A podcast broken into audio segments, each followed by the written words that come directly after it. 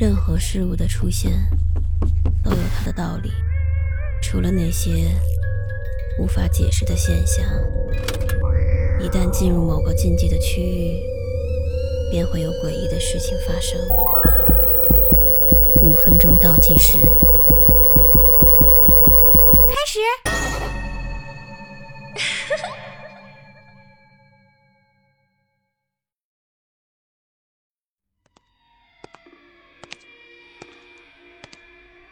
几个月前，我发现有一个奇怪的人一直在跟踪我。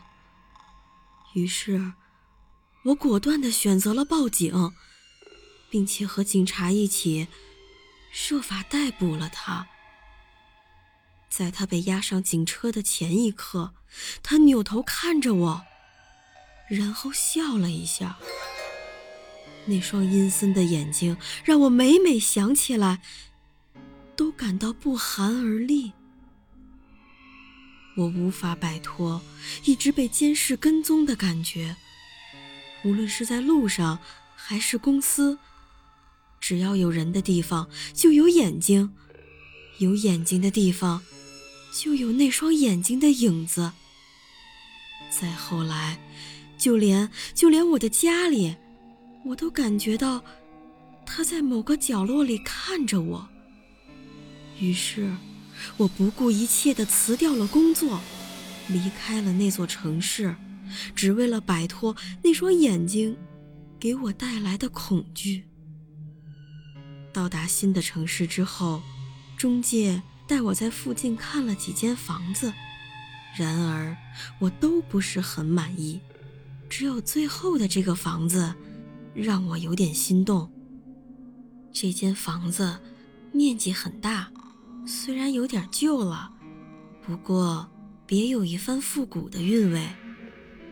中介告诉我，因为这个房间里曾经住过一个精神有点问题的人，所以它的价格要比同类型的房子便宜一半，并且在那个人之后，先后有四任租户都在这里住过，都很满意。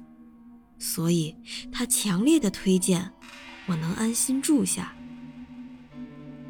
我很中意这个房子，布局和陈设都是我喜欢的类型，于是我没怎么犹豫，就租下来了。随后，我开始努力适应这个城市的生活，努力忘记那双眼睛给我带来的伤害。大概。过了两三周的时间吧，那种有人看着我的感觉突然又回来了，而且而且比以前更强烈、更糟糕。我告诉自己说，这一定是幻觉，这只是只是后遗症罢了。但是，我无法控制的开始失眠、多疑，到后来，饭也吃不下去了。精神的压迫让我瞬间憔悴下来，眼袋巨大，皮肤暗黄，体重也跟着急剧下降。于是，我开始各种查阅关于这个房间的资料。经过各种手段的查询，我终于知道了这个房间的秘密。原来。曾经住在这个房间里的人，根本就不是什么神经病人。那个人是一个连环杀手，没有人知道他到底杀了多少人，只知道他是个极度自恋的人。传说他如果不觉得有人在监视他，他就睡不着觉。最后他被捕的原因，是因为他在房间里。放了一个稻草人，在夜里监视他。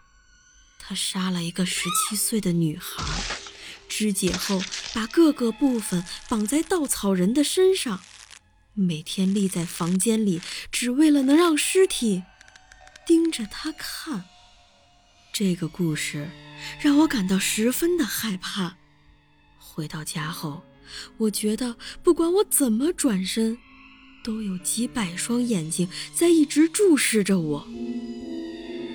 今天早上，我在做早饭的时候，我感觉到他的眼睛正在紧盯着我，而且离我特别的近。恐惧感让我本能地把手里的水果刀扔在了对面的墙上。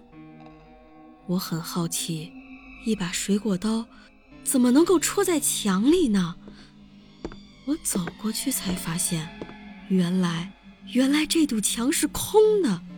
我把刀拿出来的时候，我发现自己正与一双泡在福尔马林里的眼睛对视着。